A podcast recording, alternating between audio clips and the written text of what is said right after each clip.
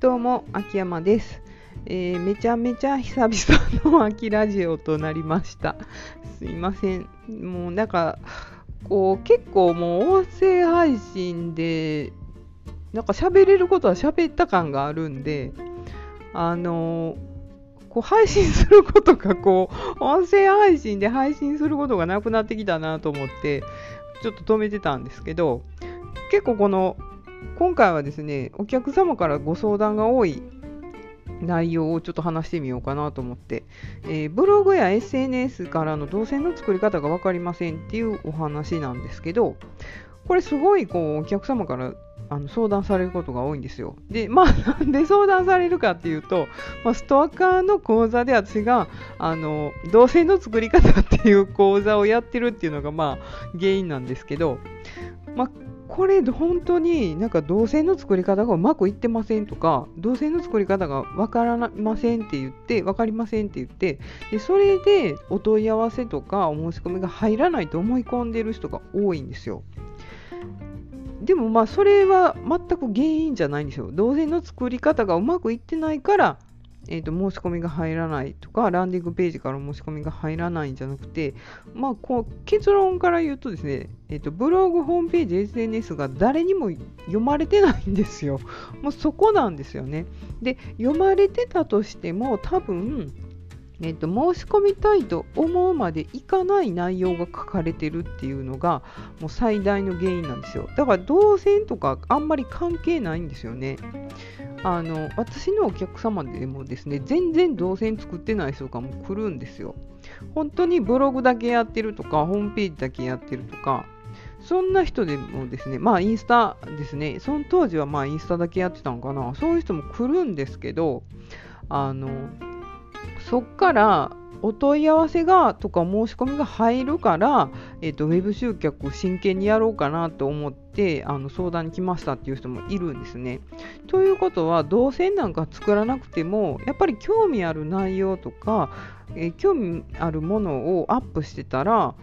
えー、と別に LINE 登録しなくても直接やっぱり問い合わせてくるんですよ。なのでそれは何がいいかって言ったらやっぱりブログとかホームページとか SNS に書かれているアップされている内容がいいから申し込みが入るんですよ。だから動線を作ってないから申し込みが入らないとか動線作りがうまくいってないから申し込みが入らないっていうのも、まあもちろんたまにあるんですよ。あの前来たあの建築会社の方とかあのすごくあのいい内容を書いてたんですよ。あのホームページとかブログとかに。素晴らしい内容を書いてたんですけどなんかそれがいまいちこう伝わってなかったんでなんかちょっと動線変えてみたらどうですかって言ったらもう数日後に2件お問い合わせが入ったっていう連絡が来たんでやっぱりそういうこともあるんですけどでも大前提としてやっぱりブログホームページ SNS にすごいいい内容が書かれているでそこで動線作りがうまくいってないから問い合わせが入らないっていうことはもちろん考えられるんですけどまずその入り口を、えーっとちゃんと書くというか内容を充実させたものをアップしないと,、えーっと誰からもやっぱりお申し込みも入らないしお問い合わせも入らないっていうことになるんですね。だからまあ、えー、と動線の作り方っていう講座をしてる割にですね私がお客様によく言ってるのは動線作らなくていいですよっていうのをこう矛盾しているんですけど言ってるんですよ。でお客様がすごい言ってくることがあって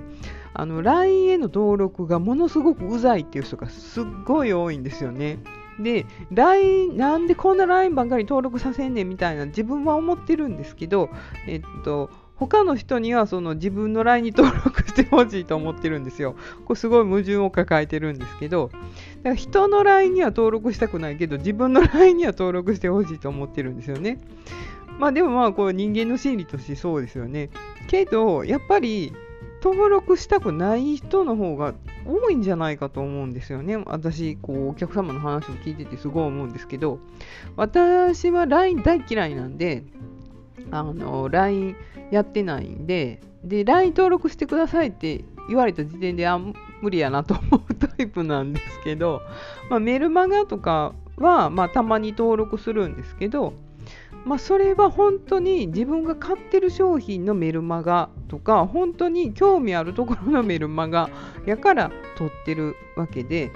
あの全然興味ない人とか、えーと、全然面白くない内容を書いてるメルマガとかには絶対登録しないんですよ。特にもう今はそのもう全部メルマガその人のメルマガえーと、個人でやってるその個人事業主の人とかのメルマガ全部解除したんであのそれでまあすっきりしたんですけどなんでやっぱり必要なところ、えーと、ファッションとかまあ、主にファッションなんですけど、そういうところの、まあ、メルマガ全部登録して、お得情報とか、えーと、セールいつですよっていうのはもらってる。それはまあ自分にとって必要やからもらってるんですよね。でそれと同じでやっぱり、えーと、自分にとって必要やから LINE に登録したり、えーと、メルマガに登録したりするんですけどなぜこうあなたにとって私が必要なのかっていうのを落とし込めてない人がほとんどなんですよ。だからブログとか SNS とかを見ててもこうふわっとした内容を書いてる人がすごく多いんですね。で申し込む理由がわからないんですよ。なぜその人でないとダメなのかっていう理由がわからない。こうブログを読んでても、この人何やってる人なんかなとか、何を自分にとってどういう利益があるんかなっていうのが、まあ、分からない人が、まあ、すごく多い。だから、えっと、ブログとか SNS もなんかあちょっとクリックしてみたけど全然興味ないやと思って読むのをやめてこう全然その動線を作ってもうまく機能しなしてないっていうことが、まあ、多々あるっていうことですね。で私もですね去年までメルマガやってたんですよ。で動線を作ってたんですね。私の動線はまあ簡単で、ブログ、ランディングページ、メルマガっていう動線を作ってたんですよ。で一応ですね、1日1人メルマガ登録っていうのを目指してたんですね。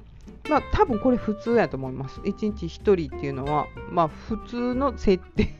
多くもなく少なくもなくこう普通やと思うんですけどでまあ入るときはですねバババッと5人入ったりであの入らないときはですね1週間ぐらいゼロのときとかもやっぱあるんですよ。で1週間ゼロが続くと私はどうしてたかっていうとまずそのブログにえーと、ブログを普通に書いてその下に、えーと、動線の誘導を書いてたんですけどその動線の誘導を徹底的に見直すっていうのをもうこれ何回やり直すか分かんないぐらいここ書き直してるんですよ。一番下に、えーと、動線への誘導を書くんですけど、まあ、それをもう何回も書き直しました。で次に、まあ、それがクリックされててランディングページまでこう読んでるのに申し込みが入らないっていう場合もやっぱあるんですよね。でその場合はですねランディングページをもう徹底的に見直すっていうのをやってました。まあ、覚えてるだけで多分50回ぐらいはランディングページ見直してるっていうか書き直してるんですけど、まあ、それぐらいこうランディングページまでたどり着いてるんやったらランディングページの何が悪いかがわからないんでもうもう随時こう見直しをかけていってそれでまあこう申し込みが入るようにしていくっていう。そこまでできてやっぱり動線なんですよ。その一つでまあ動線というか。なので、まあ、大前提としてですね、ブログ、SNS が読まれてるっていうことがもう大前提としてあるんですよね。で、それが読まれてないと動線までたどり着かないんで、結局もう動線を作っても意味ないんですよ。だからまあ今は全然こう動線作った方がいいですよって言わないようになったんですよね。でまずはその読まれるブログとか、えーと、見られる SNS に育てるっていうことが重要なんで、まあ、そっち側に力入れた方がいいかなと思うんですよ動線作りよりもね。でその私だったらその今ハテナブログやってるんですけどブログの中にこの詳しい、えー、っと詳細とか料金とかどういうことを教えてるのかっていうのをまあ詳しく書いてるんですよ。でまあお客様がこう大体こう質問されそうやなとか疑問に思いそうやなってことはブログに書いたりとかその詳細ページお申し込み詳細ページに書いてまあこう申し込みやすくする。っていうことが重要なんでやっぱりブログとか SNS を丁寧に作り込んでいくっていうことの方がその動線をきっちり作るっていうことよりも重要なんです。でそこを結構履き違えてる人が多いんです。だからうまく動線が作れてもあの何て言うんですかね。動線を作っただけではやっぱ申し込みは入らないんですよ。自分ではすごい満足するこの流れを作ったとしてももう入り口でこの誰も呼んでくれないんだったらどれだけ綺麗な動線を作ったところでも意味がないんであの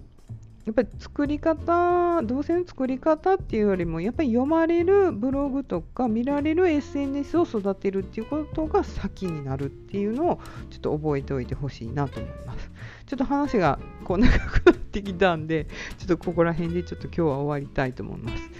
またこう、なんか喋るネタができたら、こう、アキラジをこう、まめにこう更新していきたいなと思います。はい、本日は以上です。では、秋山でした。